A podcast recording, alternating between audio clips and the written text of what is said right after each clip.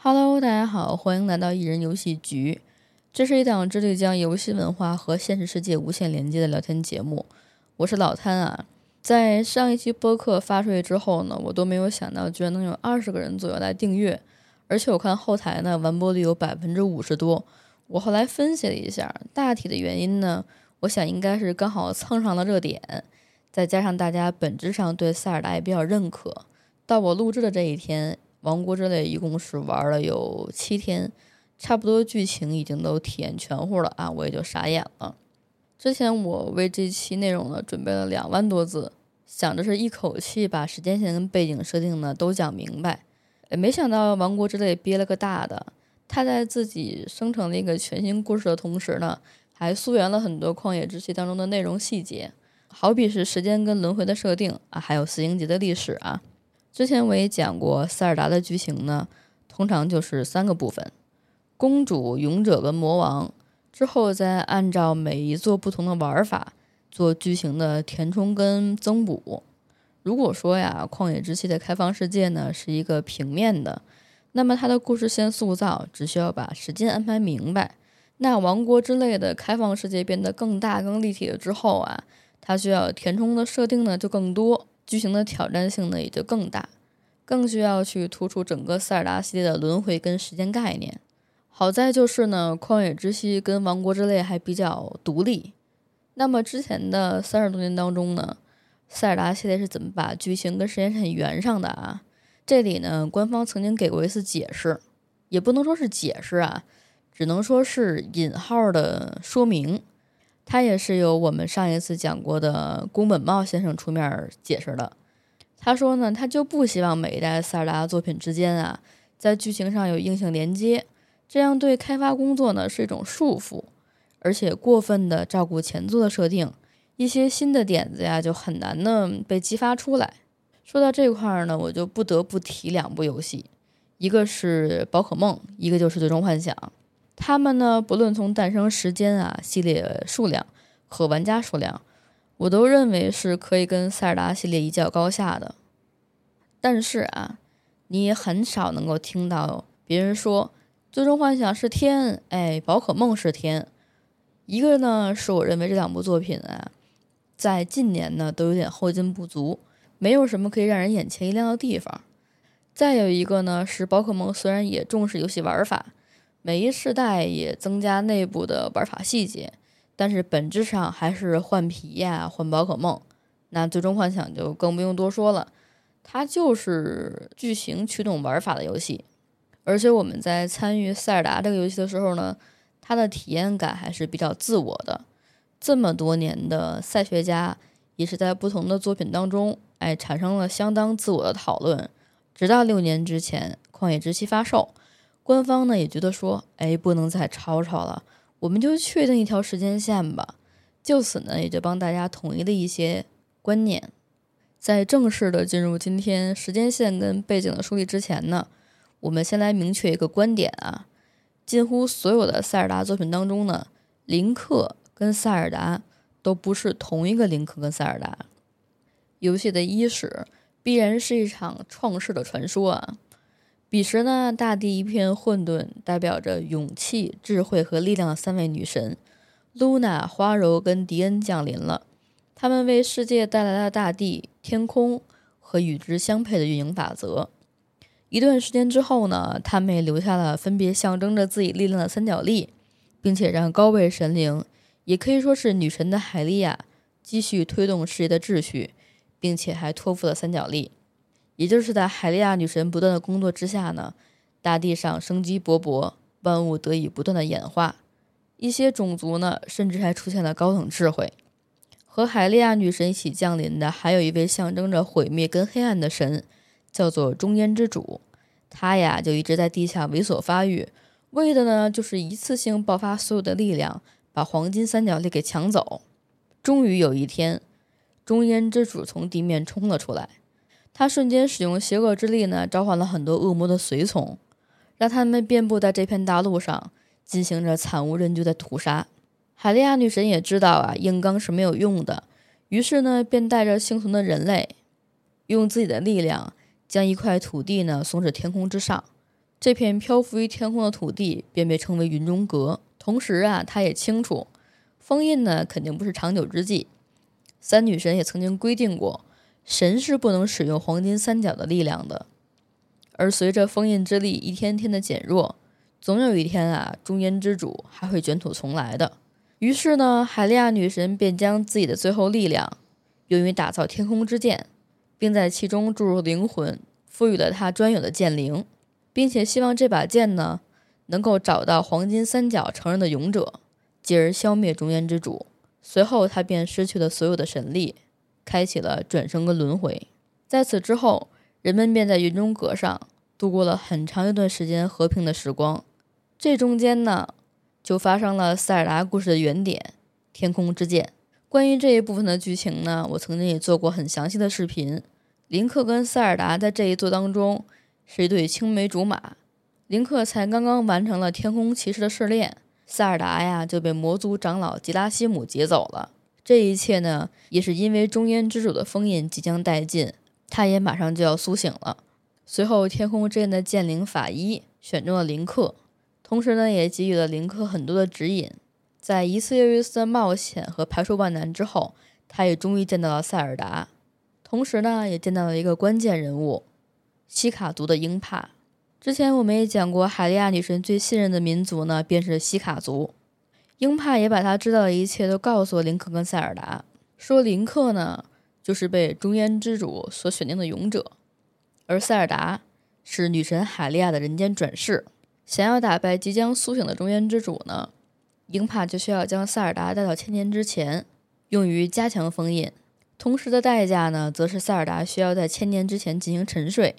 为的就是支撑林克，直至他消灭中原之主。随后，林克的旅程呢，便是需要为天空剑进行淬火，同时收集女神之尸，并且呢，获得神圣三角的力量加持。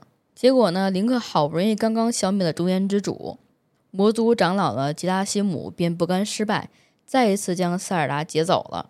而且，他也利用自身的力量呢，让中原之主以完全的形态进行了复活。林克便也通过时空之门回到过去，并且又在一段冒险之后呢，得到了圣三角全部的力量。天空之剑呀，也恢复了完整形态，变成了大师剑。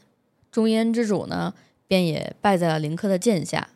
临死之前，他也下了诅咒，说邪恶的力量呢，将会一直传递下去，而被命运选择的勇者和女神的转世呢，也会跟随邪恶力量呢，一起进行无限的轮回。这便是塞尔达系列当中主要的逻辑线啊。随后呢，故事的时间线接上了黄昏公主，因为在黄昏公主的背景介绍当中呢，也提到了，尽管中原之主被彻底解决，但是世间的邪恶力量并没有被根除。圣三角的力量是一个非常巨大的诱惑，一些心怀不轨、居心叵测的人呢，他们妄图像过去的中原之主一样呢，也用这份力量统治世界。给世界带来灾患。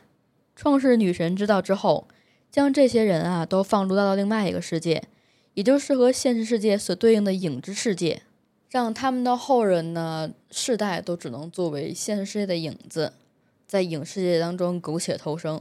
同时呢，在现实世界当中啊，人们为了防止三角之力再次被窃取，便推选出了一名光之勇者，他的名字呢叫做老鲁。如果你玩过《王国之泪》啊，你就会觉得这个名字非常的耳熟。同时，他做的很多事情呢，也和这一次的故事当中有所联系。老鲁在原本的封印之地上啊，盖了一座十之神殿。同时呢，他也用大师之剑将三角神力完全封印起来。此后呢，他还打造了三块宝石，用来更好的控制封印神殿的力量，分别也将它们交给了佐拉、戈隆和科利吉三族。彼此之间进行保管，海利亚女神的后人们呢，便围绕着十之神殿开始建立起了海拉鲁王城，逐步呢，便也形成了海拉鲁王国。在随后的很多年当中呢，海拉鲁王国啊，就像是一块肥肉，经常呢，也会遭到很多魔物的惦记。他们似乎有一种感应，也认定海拉鲁王国当中肯定有一些宝物。这个时候呢，我们的时间线呀，就来到了缩小帽当中，一位命运的勇者出现了。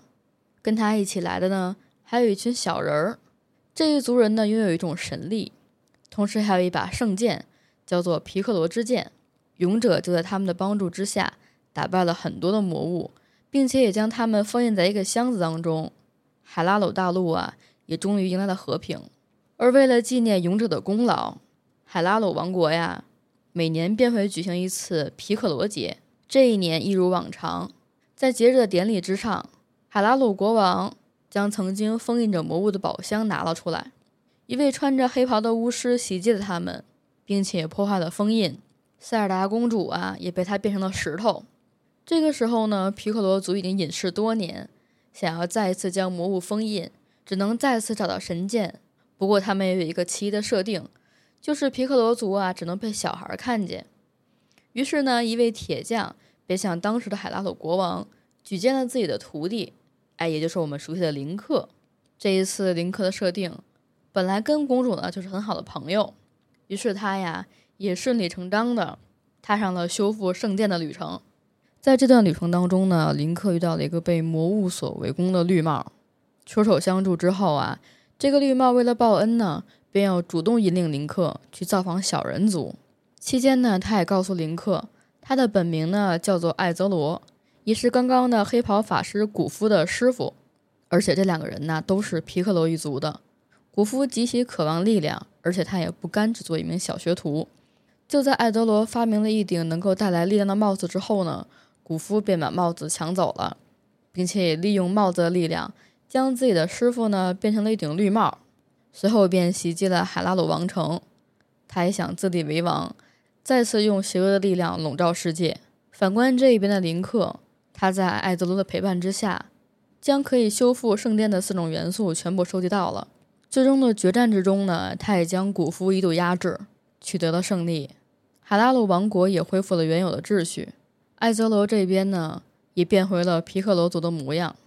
他也担心自身一族的力量将会再次威胁到海拉鲁大陆，便选择将自己的故乡封印起来，同时也将这顶标志性的绿帽留给了林克。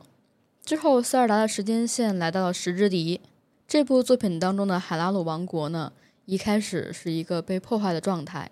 王族的战士们为了终结战乱，便组建了复国骑士团。如果你刚好玩过时之笛，你会发现这部作品当中呢，有两个一定要被提及的人。一个呢是诞生在格鲁德族中的一名男婴啊，这一族当中呢一般都是女孩儿，你也可以把它理解成是整个塞尔达系列当中的女儿国。有了这个先提条件，格鲁德族呢便有一个不成文的规定，只要是诞生的男孩，便可以成为这一族的领导。另一个婴儿便是我们刚刚讲过的复国骑士团当中一位女骑士的孩子。他将这个孩子啊送到科奇里森林，并托付给一位德高望重的长老。随着骑士团的征战，海拉鲁王国恢复到了原有的秩序。格鲁德族为那个男孩取名叫加农，他也确实为自己的种族做出了很多的贡献。他向这个时候的海拉鲁国王呢表示了自己的效忠。但是国王不知道的是，加农之所以这样做，其实也是想要得到王城当中的圣三角。之前我们讲过，那位长老看到了中烟之主即将复活的预兆，他叫来了当年那个婴儿，也就是现在被称为十之勇者的林克，并将能够打开十之神殿的封印宝石交给了林克。而这一座游戏当中啊，林克的主线故事便是要找到另外两颗宝石。期间，塞尔达公主又被加农掳走了，林克也只能赶紧抓紧时间收集宝石，直到打开了十之神殿。取得了初代勇者所打造的大师之剑。当林克接触它时，这把剑便将林克带到另外一个空间当中。由于这时候林克的设定是人类，他便承受不住力量，昏睡了七年。直到醒来的时候，林克见到了老鲁，并且老鲁也告诉林克，曾经的加农利用了他。他知道林克手里有打开圣殿的钥匙，在偷偷跟随林克进入神殿之际呢，加农也触碰到了神圣三角。不过，也只有象征力量的三角认可了他，另外两块便消失不见了。不过，就算是只有一块圣三角，加诺也在此之间呢，利用他的力量统治了整个海拉鲁王国。而除了老鲁之外，这个事业当中还有另外六名贤者，林克也必须集齐所有贤者的力量。好在林克之前冒险的时候都已经见过了大多数的贤者，唯有一位叫做希克的贤者始终戴着面罩。他也告诉了林克，只有同时拥有勇气、力量和智慧，才能够完全被圣三角所认可。游戏的最后，我们便知道希克其实就是塞尔达公主本身。她在等待林克苏醒的七年当中呢，也在海拉鲁大陆上不断的搜集着资料，为的就是更好的帮助林克。得知真相的加农怒不可遏，他将塞尔达公主再次抓走。不过此时林克已经取得了认可，神圣的三角力，七位贤者的肯定，再加上他一路上取得的经验，加农再一次被打败了。在石之笛故事结束的最后呢，塞尔达公主帮助林克回到过去。也就是他们曾经分开的七年之前，随着《石之笛》故事的结束呢，我们的塞尔达游戏也会因为它的结局而分为三条不一样的线路。一个是我们刚刚讲过的，林克被送回了七年之前，继续进行冒险的故事，而这部分呢，也会因为一个卡 bug 的存在，也就是七年的年龄差啊，林克会以两种不一样的姿态呢进行。童年线跟成年线的冒险，当然呢也会有一条线叫做战败线，也就是在实地当中呢，如果林克没有打败加农，他失败了，之后的剧情就会有完全不一样的走向。下面呢，我们也会根据这三条不一样的线路啊，分别进行剧情跟实验线的解说。第一条故事线呢，是最为正常的林克成人线，也就是在石之笛之后，林克被送回了七年之前。他回到了第一次见到塞尔达的时空当中。彼时呢，加农所有邪恶的计划已经落空，但是他们也知道，加农总有一天会冲破封印，再次祸乱时间。林克为了找到当年帮助自己的妖精纳威呢，便带着石之笛闯入了梅祖拉的假面这部游戏当中。他进入了一块全新的大陆，也被一名叫做骷髅小子的木偶人下了诅咒，变成了一个得苦毒的小孩儿。一个卖面具的商人啊，告诉林克，骷髅小子也将梅祖拉的假面偷走了。这个面具上全是邪恶之力，他需要让林克帮他找回来。同时呢，也交换了条件，说他可以帮助林克恢复原有的样貌。这个游戏当中呢，有一个奇异的设定，所有的探索时间只有三天。三天结束之后，如果骷髅小子压不住面具的力量，那么这片大陆呢，也将会被月亮所摧毁。林克在拿回面具的途中，也发现了石之第一可以将时间倒转，于是他就在无限的三天轮回当中呢，探索着这个世界当中很多很多不一样的机制。在他和骷髅小子进行决战的时候，林克也发现了这个人在本质上和他的心性颇为相同。骷髅小子的捉弄来源于他的孤独，而我们在十字地当中呢，也知道林克本身在科里奇族当中。也是一名异族人，所以两个人之间呢也很能共情。最终，林克表示他也愿意跟骷髅小子成为朋友。在梅祖拉面具的冒险之后呢，时间又一次回到了黄昏公主。即便是加农无数次的摧毁了海拉鲁王国，但是力量三角依然认同着加农的统治。他帮助加农挣开了枷锁，一位贤者也在此期间被他杀死了。剩下的贤者们看到这样的境地。也知道现在他们的力量没有办法将加农完全的封印，只能够打开了曾经那个影之世界，将加农封印进去。不过呢，他们也小看了加农的力量，没有想到在他进入阴之世界之后呢，便找到了一位盟友赞特，并且也赋予了赞特力量，让他将影视界当中原本的王赶走了，还将这里很多的普通人变成了怪物，利用他们返回现世。开始逐步进攻海拉鲁王国。塞尔达公主为了保全现在的一切，也只好向赞特进行了投降。与此同时，一位来自奥登村的青年意外地闯入了影之世界。他在这里的影响之下呢，变成了一匹狼的模样。这位少年便是黄昏公主当中的林克。他在影世界冒险的途中，遇到了一个叫做米多娜的生物，并在他的帮助之下逃离了影之世界。同时呢，也遇到了隐忍的塞尔达公主。短暂的交汇之后，公主便认定这位青年便是这个时代当中的勇者。黄昏公主当中呢，林克需要收集的物资叫做影具，他们也被赞特拿来压制光之精灵。在林克收集最后一个影具的时候呢，赞特突然出现，他夺走了影具，并且还利用光之精灵的力量腐蚀了米多娜的身体。林克再次化身为狼，带着即将濒死的米多娜逃往了塞尔达所在的地方。塞尔达公主呢，毕竟是做过贤者的，她一眼便看出了米多娜的身份，于是便也毫不犹豫地献出了自己所有的力量。而她之所以可以让塞尔达付出如此之大的牺牲，也是因为米多娜的身份其实就是原来影视界当中的女王。这一代故事当中还给林克安排了一位恩师。他是一名身穿黄金盔甲的骷髅人，而这个人呢，便也是这一条故事线当中曾经我们提到那个实质勇者林克。这个就是典型的我教我自己，修好了阴之镜，也取得了大师之剑。林克按理说呢，就应该已经可以战胜赞特了，只是没有想到这时候加农突然出现，他控制了昏迷的塞尔达公主，而这一次取得了力量三角的加农也异常强大。米多娜原本想要消耗自己的力量呢，和加农同归于尽，只可惜啊，打了个皮毛。也幸亏这个时候塞尔达公主及时苏醒，她开始呼唤光之精灵，打造出了一把光之神弓。她和林克两人共起一计，一人封印加农，一人攻击加农，最终呢也将他打败了。林克在这个时候也知道了米多娜的身份，女王在和林克一路冒险的途中呢，也进行了自省。他发现阴之世界尽管和海拉鲁大陆关系密切，但是彼此之间必将造成破坏，于是便也使用了自己的力量，摧毁了可以穿梭其间的阴之镜，也算是在告别之前，送给林克和塞尔达最好的礼物了。黄昏公主这部游戏的结束，也预告着我们讲的第一条时间线就此完结，而第二条时间线虽然也是林克成功线，但是由于塞尔达公主的好心。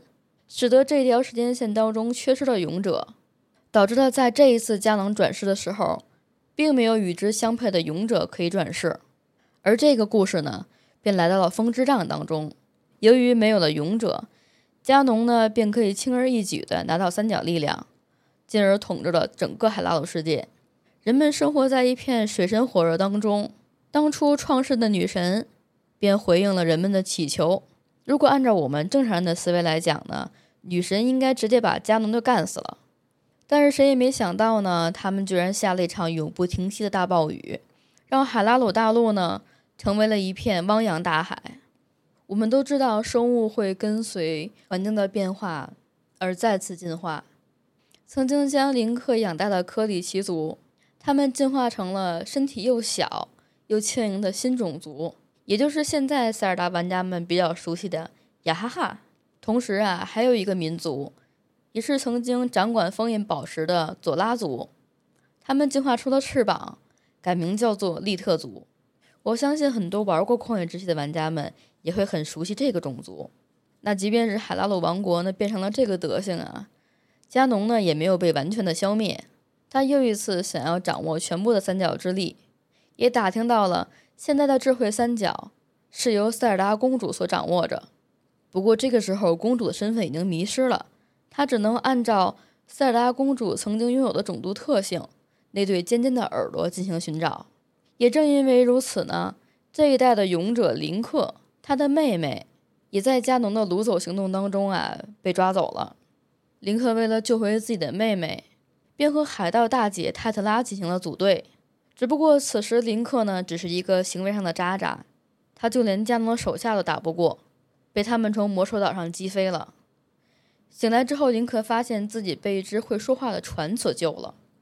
这个船呢，也给自己起名叫做“赤狮子号”。他带着林克呢，来到了曾经海拉鲁王城的遗迹。林克也发现，尽管王城啊一直被沉入海底，但是始终还有一种神力在将它保护着。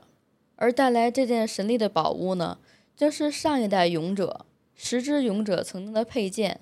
也就是那个我们熟悉的大师之剑，于是呢，风之杖当中的猫眼林克便成为了大师之剑新的主人，被称为风之勇者。之后呢，几个人也从狮子号船那儿知道了，这个特瑞拉呀，正是转世的塞尔达公主。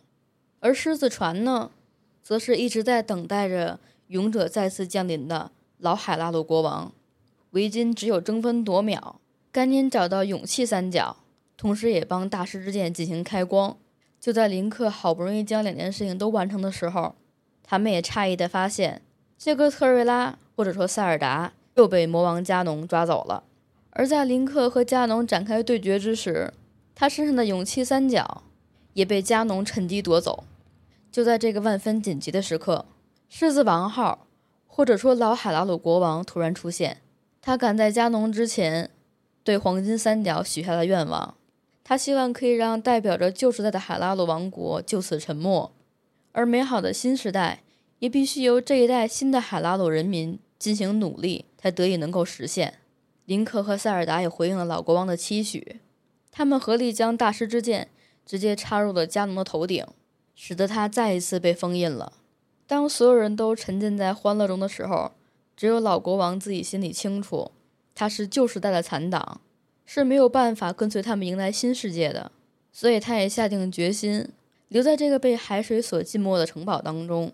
而林克和塞尔达呢，他们选择继续出海航行，为海拉鲁人民寻找到一个新的大陆。上一次视频当中我也讲过，风之杖还有自己的后传，也就是幻影沙漏。林克跟塞尔达不负众望，找到了一块新的大陆。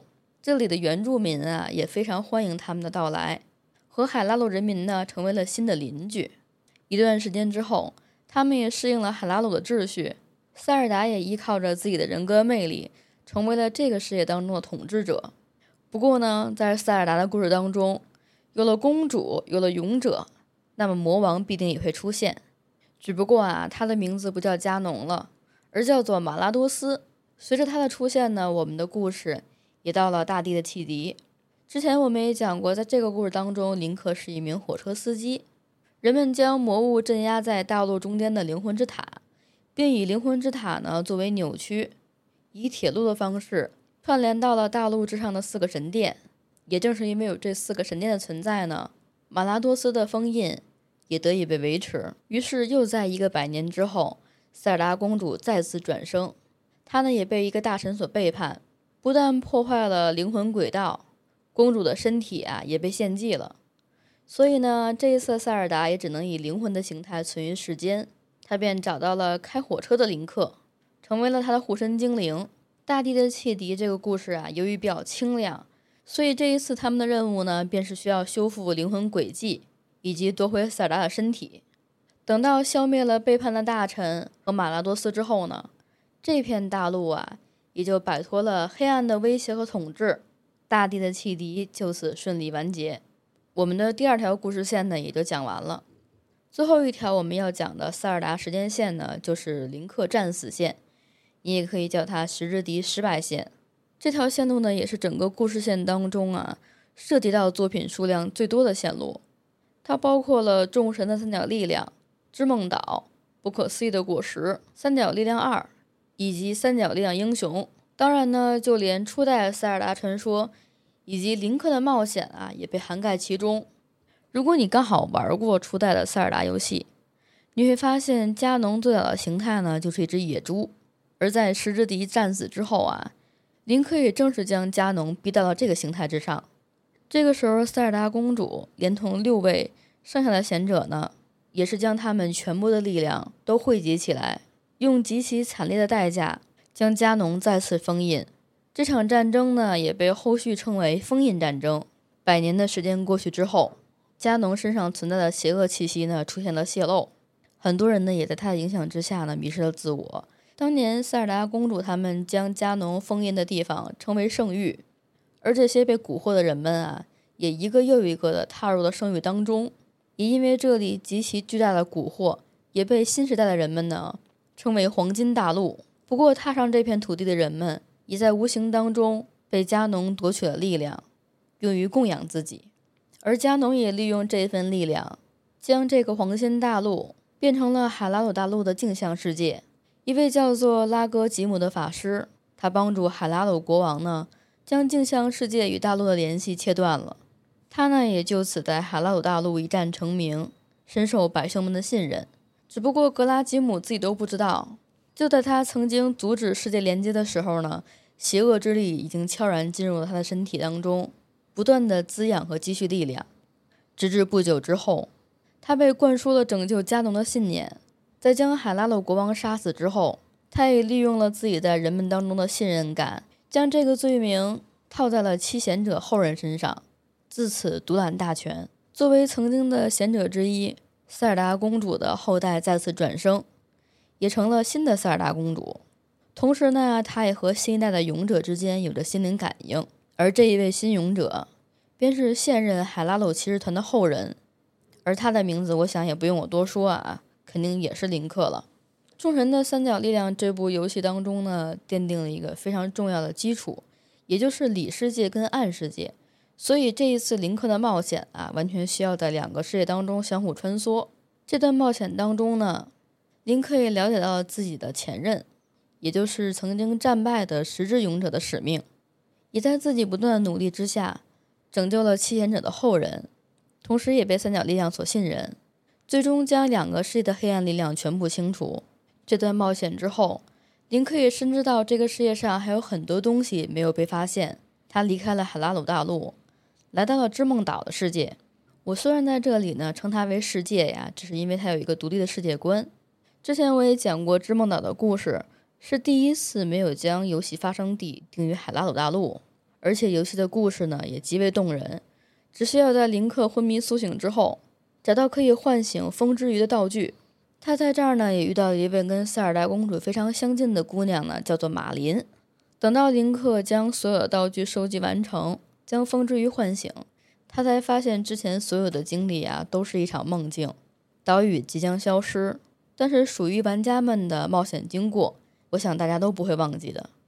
离开织梦岛之后呢，林克的冒险来到了不可思议的果实。这个游戏当中啊，对加农的身世进行了一些补完。之前我们也讲过，加农诞生于格鲁德族中，但是将他养大的却是一对双生巫婆。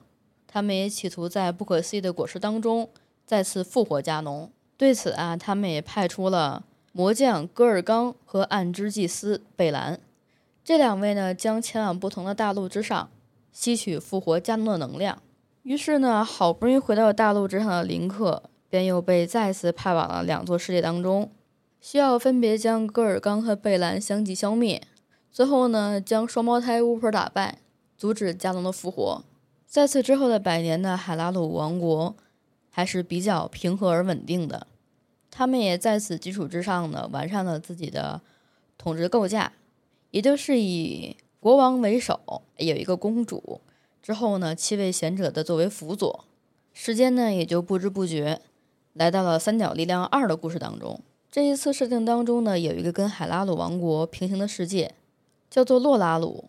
这里呢有一位邪恶的法师，叫做尤加，同时呢也有一位邪恶的公主，叫做希尔达。可能也是好日子过久了，现在的海拉鲁大陆呢，可以说没有一点点防备，就被尤加跟希尔达钻了空子，七位贤者全被掳走了。同时呢，这位公主啊还非常的故意，她跟林克说，如果你想要拯救这七位贤者呢，就要到我们的洛拉鲁大陆上来冒险。其实他也是有自己的目的的，为的就是将林克身上的三角力量全部都夺走。而这个时候，完整的三角力量啊，又开始犯了老毛病。其中力量的那块儿，又偷偷的找到了加农；智慧的那块儿呢，幸亏也被塞尔达公主保留了。林克身上啊，也就只有一块儿。而且这位希尔达公主啊，也选错了自己的盟友。尤加这个人呢，属于知人知面不知心。他一开始呢，就想着把希尔达公主一脚踢开，而且呢，他还把加农召唤出来了。还和加农来了一个合体，占有了力量的三角力量。不过呢，林克终归还是林克，最终呢还是将这个合体怪给打败了。之后，塞尔达公主和希尔达公主来了一次面对面的交流，她想要知道为什么这个女人也要忌讳圣三角的力量。希尔达则是表示呢，在他们的世界当中啊，也有过三角之力，不过自己的祖先则认为这种力量就应该被摧毁。也就是这样一个错误的决定呢，让洛拉鲁大陆陷入了黑暗的笼罩，失去了原有的支撑。只能说希尔达公主呢，也是为了拯救自己的家乡，才惦记上了海拉鲁大陆这块儿。林克和塞尔达在了解了他的理由之后呢，也向三角力量许了愿，满足了希尔达的愿望，让他的家乡重见光明。接下来我们要讲的这部塞尔达游戏呢，虽然也同属于林克失败线，但是不论在讲塞尔达的博主，还是在整个塞尔达的赛学家领域啊，都是一个不怎么被提及的作品。可能也是因为剧情比较跳脱，也就是三角力量英雄。这个故事呢，跟其他塞尔达游戏的画风不太一样，讲的是林克突然间想要到其他的世界当中去冒险，就到了一个叫做海托邦的地方。哎，这里的人呢都非常的 fashion 啊，很时尚，尤其是这儿的公主啊，非常的漂亮、美丽、大方。不过呢，正是因为闪闪遭人恨，这个国家当中啊，也有一个邪恶的巫婆，她给公主呢下了一个邪恶的诅咒。让她穿上了一件非常羞耻的紧身衣，海托邦的国王呢便下了重金的招募，招募书上呢同时写了两个条件啊，你既要是勇者，要有实力，同时呢你还要 fashion，哎，刚好到这儿林克呢就参加了这场 fashion 的拯救，也顺理成章的将巫婆打走了，然后公主身上的诅咒就消失了，哎，结果林克呢就跟这个漂亮的公主在一起了。所以你说这个三角力量英雄的故事啊，多少有那么一点差强人意，不被众多赛学家们所承认呢，也是很有道理的。如果大家想玩的话，可以把它当做一个休闲之作。其实，在整个的林克战霸线当中呢，我自己个人觉得老任做了一个非常牛逼的事情啊，就是他将初代的海拉鲁幻想跟二代的林克的冒险也串在一起了。要知道，差不多所有的塞尔达游戏啊，只要是有前后作的递进关系，差不多后代的作用呢，就是给前代提供一些剧情的补充。那么我们接下来的讲解肯定也是二代林克故事啊，在前边讲的是呢，在洛拉鲁事件之后啊，三角力量再次得以完整。这一次的海拉鲁王可能也是被之前的事件所影响啊，他认为三角力量呢，也是一个巨大的隐患。于是也决定把三角力量给拆了。他拿出了当中象征勇气的那一块三角，还谱出了一段咒语，也将咒语呢托付给了自己的女儿塞尔达公主保管。后来老国王去世之后呢，王子继承了王位。这个人就比较的臭屁啊，他就认为说这三角失了一块之后呢，那他的威望就没有了，进而呢也怀疑说是不是父王对他不信任啊。为什么要把自己应该有的力量呢分给妹妹一块儿？他就逼着塞尔达说出咒语，但是塞尔达明白啊，这是老国王拿来制衡力量的，而且他也对自己的哥哥有些不满意，所以也没有将咒语啊讲出来。这一下呢，可把新国王给逼急了，他就找了一个巫师，想把塞尔达催眠了，好让塞尔达告诉他咒语是什么。结果这个巫师也是个二把刀啊，就把塞尔达公主催眠大发了，让她一直陷入了长眠。这件事情之后呢，毕竟是自己的妹妹啊，国王也挺后悔的，他就把塞尔达公主放在了自己的城堡当中。之前我们讲过那么多的塞尔达故事啊，咱们也知道塞尔达公主呢一直继承的是智慧三角。其实，在当年老国王将勇气三角藏匿的时候呢，塞尔达公主也将智慧的三角呢分成了八份儿。藏在了王国当中不同的地方。多年之后呢，加农按照之前中原之主的诅咒呢，就复活了。新一任的塞尔达公主，呃，只能说又被加农掳走了。在此之前呢，他也让自己的乳母英帕去找一位可以继承三角之力，同时对抗魔王的勇者。这位勇者呢，便是林克。而且从初代开始呢，他就一直穿着绿衣服。当然，这个初代勇者最后的宿命肯定也是打败了加农，救出了塞尔达公主。直到六年之后呢，初代勇者林克发现了自己的手上突然间出现了一个三角的标记。他呢找到了英帕，这个时候英帕已经是王国之内拥有知识含量最多的人。他也知晓了，在当年那个城堡当中呢，还有一位沉睡的塞尔达公主。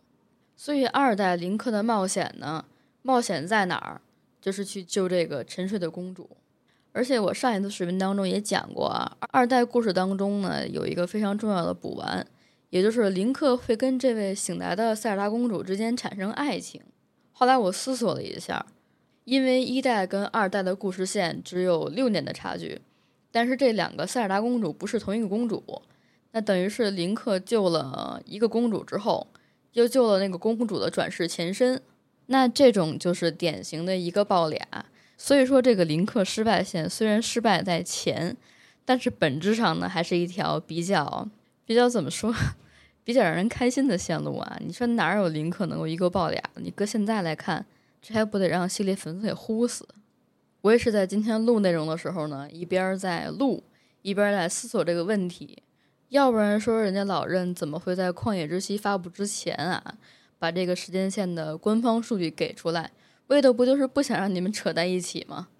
对吧？也幸亏是《旷野之息》跟《王国之泪》呢，独立出前面所有的作品，形成了自己的完整的一条他们单独的故事线。上一次我做内容的时候呢，就已经讲完了《旷野之息》当中啊那个不再被等待拯救的塞尔达公主的故事啊。如果之前没有听的话，大家可以去返回到上一期的中下部分，那个地方呢就对。旷野之息当中的故事有着详细的解读啊，我在这儿呢也就简短的重复一下，然后我们再马上的去剖析这一次王国之泪的剧情。当然呢，如果你害怕被剧透的话啊，可以稍微帮我点一个小赞赞，然后你就收藏一下，还是怎么的，留到你玩完了王国之泪之后啊，能想得起来的时候你再过来。当然，你如果不介意的话呢，咱们就继续。上一次我讲《旷野之息》的剧情的时候呢，提到几个关键的点，一个是塞尔达公主当时认识林克的时候呢，并不太喜欢他，或者说就不愿意跟他相交吧，认为他这种顺风顺水长大的孩子呢，不能够理解他自己的处境，因为塞尔达公主她很小的时候就失去了自己的母亲啊，并没有得到可以去觉醒能力的这个帮助，导致呢，她从小就被。自己的国民甚至自己的父亲所嫌弃，背负了巨大的压力，从而呢就去研究西卡族的科技，最终也因为自己的一些疏忽呢，然后让当时的四英杰以及是想要去用来对付加农的那些守护者，哎，被加农反制。尽管呢最后在救林克的时候恢复了自己所有的力量，也也把加农呢封印起来了，但是这个过程啊确实极其的惨痛。所以在旷野之息开始的时候呢，啊，林克也是一个失忆的状态，逐步呢在海拉鲁大陆上寻找着过去的记忆啊。我们呢，一七年的时候刚刚接触到这部作品的玩家们，也被这个故事啊很当中很多的细节，包括米法的一些回忆，对吧？包括塞尔达公主的那些哭泣所感动。而在王国之泪当中啊，我相信这份感动的故事呢，会让大家有一个更多的余温的延长。王国之泪的故事线呢，发生在旷野之息之后，在海拉鲁大陆重新有了和平之后啊，塞尔达公主呢便继续开始了她的西卡族研究，同时呢，她也和我们的童老姐姐普尔夏一起啊，研究起了早已经失落的佐纳乌文明。直到有一天，海拉鲁大陆的城堡下边呢，出现了很多发红的颜色的气体，公主便带着林克前往了城堡底下去探索。一开始呢，他们发现了一个记载着封印战争全貌的神秘壁画。封印战争大家还有印象没有？我刚才讲的时候可讲过啊。如果你忘了的话，赶紧去前面听。而这个时候呢，壁画当中有一个细节部分，如果你玩的时候呢，一定会有一点违和感，就是这个壁画呢被遮住了其中的一部分。一开始我们肯定也觉得不重要啊，而且我觉得塞尔达也是这么想的，因为他马上就带着林克继续往前探索。两个人来到了通道的尽头，发现了一具被闪着蓝光的手臂，或者说是青光的手臂吧，封印起来的红发干瘪木乃伊，可能是感应了有人到来。这个被封印的红发木乃伊产生了震动，抓住了他胸口的手臂上，也掉下了一枚像勾玉一样的物质。塞尔达呢，也顺势的将那枚勾玉捡了起来，然后呢，在他手中发出了神秘的光亮。结果这时候木乃伊的躯体呢产生了一些扭曲，他就闪起了自己红光的眼睛，并且他也明确的叫出了林克和塞尔达的名字。林克呢为了保护塞尔达不受木乃伊的瘴气所侵蚀啊，挡在了他的身前。哎，大师之剑和攒的那么多颗心呐，就都被摧毁了。随后，木乃伊释放出了大量的邪气，将整个王城顶了起来。而塞尔达公主在掉向地板的过程当中呢，也闪身消失了。林克也在想要去救公主的过程当中，被那一截手臂拉住了，之后便失去了自己的意识。林克苏醒之后啊，发现他被纹身了。再仔细一看，原来是那节手臂出现在了自己的右臂啊，也就是俗称的麒麟臂。反正这个手臂呢，也是我们在王国之类的冒险当中啊用的最多的东西。而且这手臂还会说话，他指导林克呢要找到十之神殿，并在林克到达之后呢现出自己的真身，告诉林克他的名字叫做老鲁。我们之前讲过，林克第一次遇到光之贤者的时候，光之贤者叫什么？是不是也叫老鲁？哎，慢慢你们会随着我这一次解说，发现王国之类当中很多的人啊，都是我们前面讲过的时间线里面的人，很多设定也是啊。嗯，不过在这一次王国之泪当中呢，老鲁的外形，也就是刚刚塞尔达在进入王城的时候呢，发现壁画当中存在的佐纳乌人。这个人也在整个的故事当中非常的重要，我们先按下不表。只能说呢，林克遵循老鲁的指引，到浮空岛当中找回了这只手原本所有的力量。他呢就打开了徐之神殿，并且来到祭坛的尽头啊，发现有一团神秘的光，可以跟自己手上被腐蚀的大师之剑呢产生一些互动。于是呢，林克便将被腐蚀的剑放进了光当中。与此同时啊，一条浑身雪白的龙发出了剧烈的咆哮，穿透了厚厚的云层，在林克和在玩家眼前呢，浮出了自己的全貌。林克也随即一跃而下，再次回到了海拉鲁大陆上。他发现这里跟自己过去认识的大陆完全不同，很多地方呢都出现了破碎的痕迹。之前我们比较熟悉的海拉鲁城堡前边呢。也被普尔夏建起了前哨站。林克的回来是让所有人都很惊喜的一件事情，但是他们也非常诧异啊。林克跟塞尔达素来是形影不离的，但是这一次分开之后呢，普尔夏呢也担任起了上一次海拉鲁国王灵魂的那个角色啊，给我们指引了地图上面的四个光点。之后呢，林克便在一次又一次的冒险当中呢，取得了很多很多。经验很多很多的事迹，像是在林克来到利特族的时候呢，他发现原来这里晴朗的环境呢被暴风雨所替代，所有的族民呢都面临着没有食物可吃，即将被饿死的命运。长老们呢也派出了小战士丘利帮助林克。当他们打败了这里的怪物之后，一颗和塞尔达同款的勾玉啊掉在了两个人面前。就在丘利摸到勾玉之后，他跟林克呢被拉到了一个奇异的空间当中，恍惚之间，两个人看到一个利特族的战士，这个人呢便是初代的风之贤者，他所在的时间线呢是在海拉鲁王国建国的初期，他们当时都同属于初代国王老鲁，而林克认识的塞尔达公主也曾经以十之贤者的身份参与了这场战争，老鲁发现仅凭他们七个人的力量根本无法取得胜利。而为了换取后续所有的和平呢，老鲁便将自己的身躯和魔王一起啊进行了封印。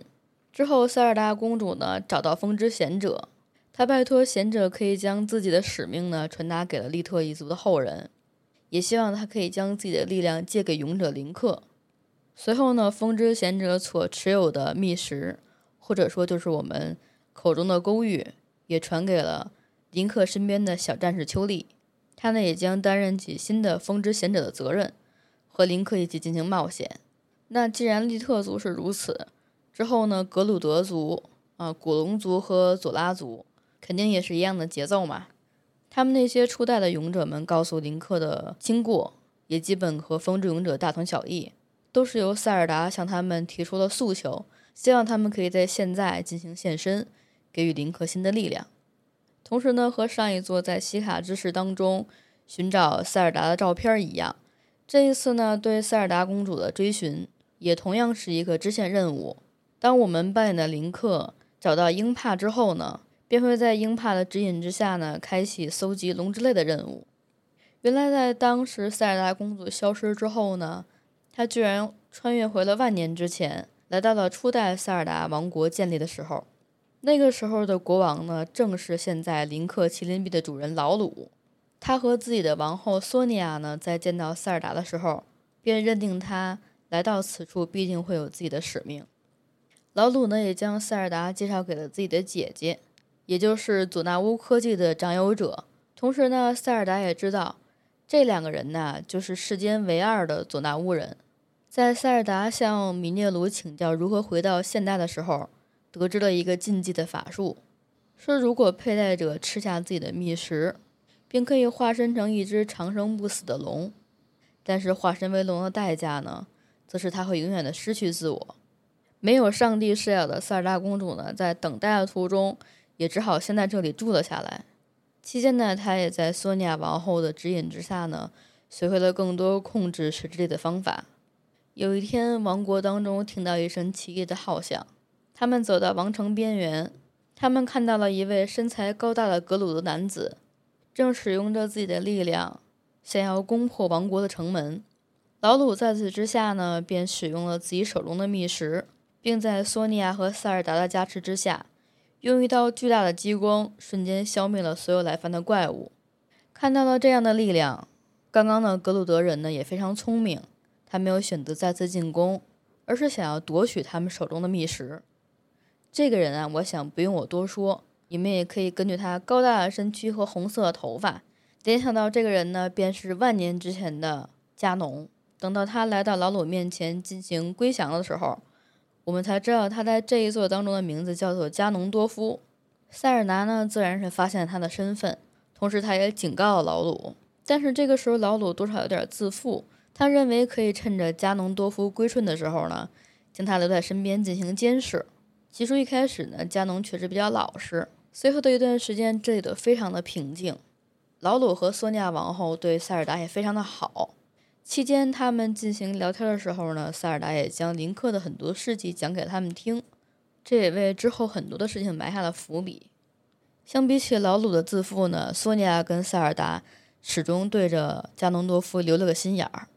就在一个晚上，索尼娅王后被塞尔达约了出去，只不过这个塞尔达呢，不是真正的塞尔达，真正的塞尔达藏在一边儿，就等着他露出马脚。这两个人啊，虽然预料到了加农的 Plan A，但是他的 Plan B 也是非常可怕的。就在王后和塞尔达以为自己已经胜券在握的时候，加农多夫从身后伸出了一把匕首，偷袭了索尼娅王后，并且呢，他也抢走了王后的秘石，也在极短的时间之内吸收了秘石全部的力量，显现出了魔王真正的姿态。等到老鲁赶到的时候呢，索尼娅王后已经失去了自己的生命。这个时候，老鲁才意识到他的自负让自己失去了最爱的人，于是他下定决心，将剩下的四颗秘石分别交给了四位新人的战士，也是之前我们讲到的林克见到的初代的那四位，再加上米涅鲁，还有塞尔达，一起组成了那个时代的七贤者。相比起其他六位贤者呢，塞尔达明显是知道这件事情最后的结局的。他将这场固定的失败告诉了老鲁，告诉了他即将失去生命的现实。但是尽管如此呢，老鲁身为国王，还是决定要将这场战斗进行到底。他也将自己的一切托付给了塞尔达，同时在心中也牢记起了那名勇士的名字。封印战争之后，短暂的和平来到了。塞尔达知道未来总有一天，加农多夫还会再次祸乱世界。为了彻底的击败魔王。他将自己全部的信任都托付给未来的林克。封印神殿当中，塞尔达公主也发现了被林克传送而来的大师之剑。此时此刻，她也发现了自己之所以回到现在的意义。之后的塞尔达公主将对未来所有的力量，将对未来所有的期许交代给了五位贤者。之后，他也仿照了米涅鲁所讲的故事，吞下了石之石，变成了一条美丽的巨龙。现在呢，我们也终于得知。林克在未来收集的龙之泪，便是塞尔达公主的万年之前流下的眼泪。如果你是单单的只玩过旷野之息或者是加上这座王国之泪的话，可能只会为了这一次塞尔达公主的万年守护而感到非常的唏嘘和难过。而在我之前讲过的数座塞尔达作品当中呢，公主所担任的职责都是在所有的途径之下排除万难，帮助林克打败魔王。还是回到刚才我们讲过那个老话，尽管老人已经将王国之泪跟旷野之息呢拖出了之前塞尔达的所有主线故事。说它是独立呢，但它绝对不会是完全的独立，因为从塞尔达初代到现在，所有的塞尔达公主跟所有的林克，他们之间的关系，跟他们之间的一些守护的约定，一些情愫的寄存，没有发生任何的变化。这个看起来似乎是在等待着被拯救的公主呢，也是在一代又一代的故事当中，进行着一个帮助者、一个引领者的角色。林克是需要去拯救公主，但是这个公主却不是一些像迪士尼当中的沉睡公主，一个等待被发掘的辛德瑞拉，一个会为爱牺牲所有，甚至失去双腿的小美人鱼。她是一个会给你回馈、给你帮助、给你希望跟寄存的塞尔达公主。所以在游玩这一次王国之的过程当中，我去亲身的从塞尔达公主身上。也就是化成那条白龙的身上去拿走被浸润了万年的大师之剑的时候呢，我的心里边的感触是非常非常多的。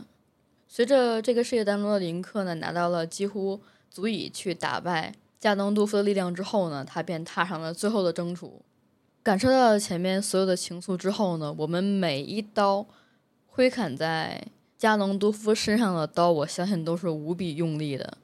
所以呢，在他陷入了下风的时候，就肯定要趁胜追击呀。只不过，只不过他也有自己最后的王牌。他像之前的塞尔达公主一样，也吞下了密石，幻化成了一条浑身散发着黑气的恶龙。而我们的勇者林克呢，则是被这条恶龙狠狠地咬在牙齿之间。这个时候，塞尔达公主的化身再次从空中冲出，她向着恶龙撞了过去。也将林克从魔王的嘴中救了下来。此时呢，林克站在塞尔达身上，两个人以共同对峙的方向面向着魔王加农，一次又一次的击败了他身上所有的结晶体。随后，趁着魔王加农虚弱之际，将他手中的大师之剑插在了加农脑袋上边。随着巨大的爆炸，我们可能知道未来加农还会再复活。不过，在王国之泪当中呢，他又一次失败了。海拉鲁大陆呢，也可以再一次获得和平。可是已经没有了意识的塞尔达公主应该怎么办呢？这个时候啊，初代的国王劳鲁和索尼亚王后出现了。这个林克的麒麟臂呢，也成为了打开公主封印的最后的钥匙。他们帮助塞尔达公主解除了白龙形态，林克的手臂也恢复了原有的样貌。之后呢，这位善良的夫妻俩就消失在风中。林克也稳稳地接住了塞尔达，我们的故事也迎来了最后的完满的结局。唉，我是觉得这一座还真的挺令人感动的哈，主要是那个有点想哭，这个这个怎么讲？这个寄存的情感有点太深厚了。唉，我就是 这么一个没有出息的主播啊，经常在播游戏的时候就哭两鼻子，真是。但是大家，我希望就是能够体验到这个剧情的人，还是自己先去体验一下比较好啊！真的就 非常非常的感动。我突然间想到了一句老话，说所有人都把你当大人的时候，只有老人可以把你当一个孩子。也可能是我个人对这个游戏的情感比较深厚啊。反正呢，很多剧情很多部分就让大家自己去体会吧。我呢，今天的体力跟我今天的情感呢，只能支撑我就录到这儿了。下一期的时候呢，我也会准备一个新的议题给大家来继续我们的一人游戏局啊。行吧？那就话不多说啊，让大家好好的把自己的体验感留给游戏本身。那咱们就到这儿了，下一期我们就不见不散，么么哒了各位。